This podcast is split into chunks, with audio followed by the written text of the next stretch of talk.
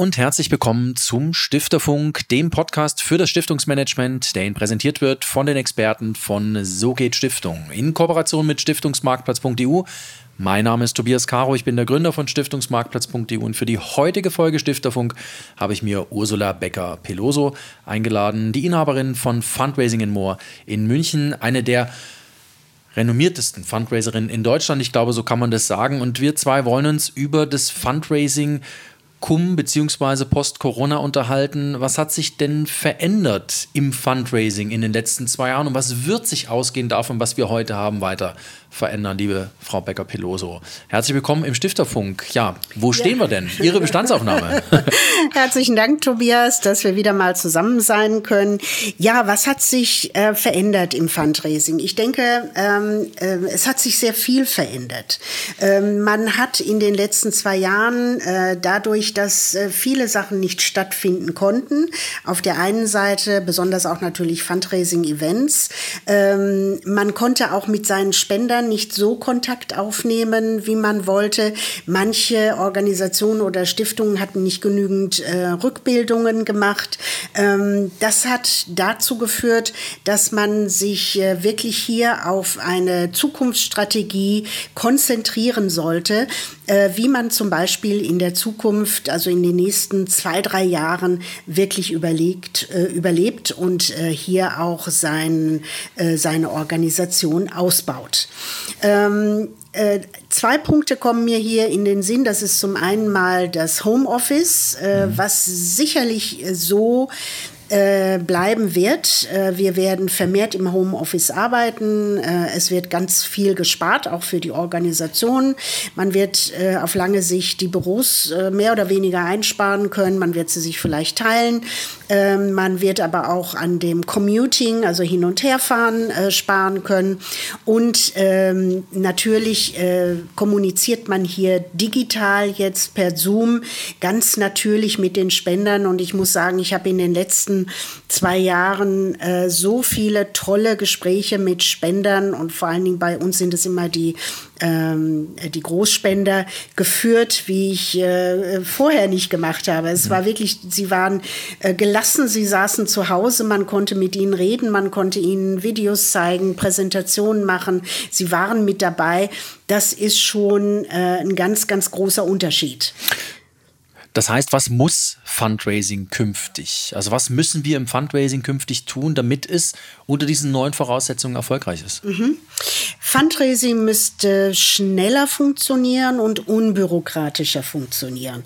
Was früher noch mit äh, großen Terminen äh, besetzt war, ähm, das ist heute, man kommuniziert ja auch ganz anders. Man spricht mit Entscheidungsträgern über LinkedIn, man schreibt sie kurz an, äh, sie äh, stellen sich dann bereit, also zu 99 Prozent sind sie wirklich bereit, Gespräche zu führen. Finde ich ganz toll. Man muss natürlich sich auf die modernen Kommunikationsmittel einstellen, man muss sie benutzen und dann, denn das wird so bleiben. Also da wird es keinen ähm, keinen Rückzug mehr geben in die Vergangenheit. Wir werden die ganzen modernen Kommunikationsmittel nutzen können und müssen. Äh, ich spreche da zum Beispiel auch im Fundraising auf ähm, äh, Programme hin, die zum Beispiel das Projektmanagement äh, regeln oder aber die gesamte Teamkommunikation. Mhm. Und ähm, das heißt schon für den Fundraiser oder die Fundraiserin, ich muss mich da, damit beschäftigen, welche Fähigkeiten, welche Skills mhm. ich wissen muss, damit ich in Zukunft auch äh, gut fundraisen kann. Also es ist eine multidisziplinäre Notwendigkeit, die es eigentlich im Fundraising gibt. Sie sagen ja immer so schön, Kommunikation und Fundraising sind eineige Zwillinge. Über diesen Spruch haben wir uns auch mhm. mal äh, kennengelernt und den finde ich auch tatsächlich passend, denn äh, Fundraising ist ohne ohne Kommunikation relativ wenig. Da bauen sich ja keine Beziehungen zu potenziellen Spendern oder auch, es lassen sich auch keine Beziehungen pflegen zu Spendern, die bereits bestehen. Äh, richtig, ähm, denn äh, Kommunikation ist heute alles. Wir leben im Kommunikationszeitalter und jeder kennt das. Wir sind alle mehr oder weniger in den Social Media, nicht den ganzen Tag, weil wir noch ein bisschen was anderes nebenbei zu tun haben, aber wir kommunizieren sehr viel mhm. darüber. Die jungen Generationen, die sind wirklich 24 Stunden äh, in den Social Media und wenn man sie dort nicht trifft, dann trifft man sie gar nicht. Mhm. Ähm, es hat hat sich zum Beispiel auch die Aufmerksamkeitsspanne der Menschen geändert. Ein wichtiger Punkt im Fundraising, mhm. denn ich erlebe es sehr oft in Gesprächen, dass äh, Fundraiser, äh, wenn sie ihre Projekte vorstellen, wirklich ausholen und langatmig etwas kommunizieren und äh, ich auf der anderen Seite dann schon die Ungeduld spüre. Ähm, das hat sich geändert. Also Kommunikation muss zum einen sehr informativ sein, kurz und knackig sein und äh, sie muss das berühmte Storytelling beinhalten. Das heißt, der, mein potenzieller Spender, ob es ein Erblasser ist, ein Großspender, ob es ein Unternehmer ist, ob es ein Entscheidungsträger ist, ganz egal wer es ist, der muss nach kurzer Zeit merken, ähm, dass er von der Message auch wirklich gefangen wird. Mhm. Das heißt, wir müssen sehr spannend kommunizieren.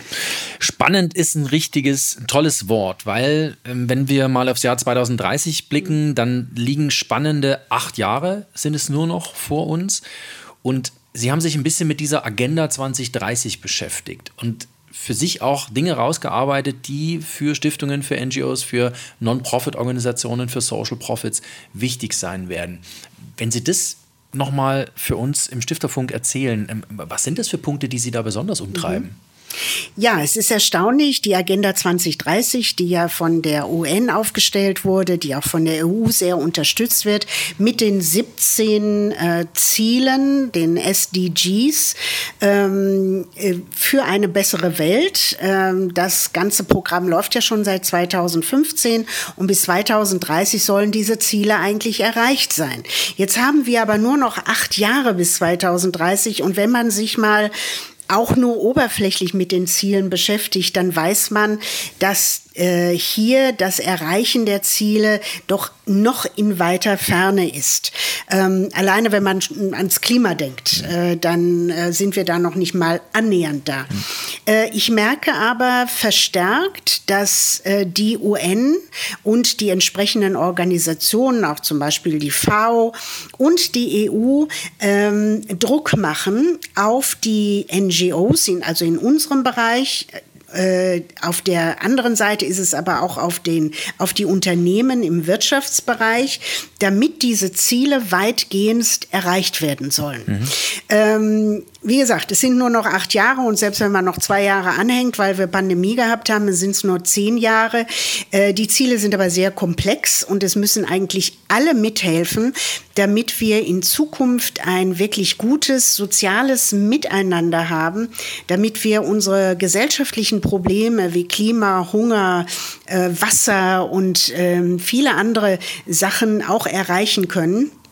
Und da heißt es, da müssen wir einen Zacken zulegen. Das muss sich beschleunigen. Mhm. Und ich krieg's wirklich mit äh, aus verschiedenen Quellen, dass hier davon gesprochen wird, wir müssen mehr Multiplikatoren einbeziehen. Mhm. Das heißt auch bei den Spendern.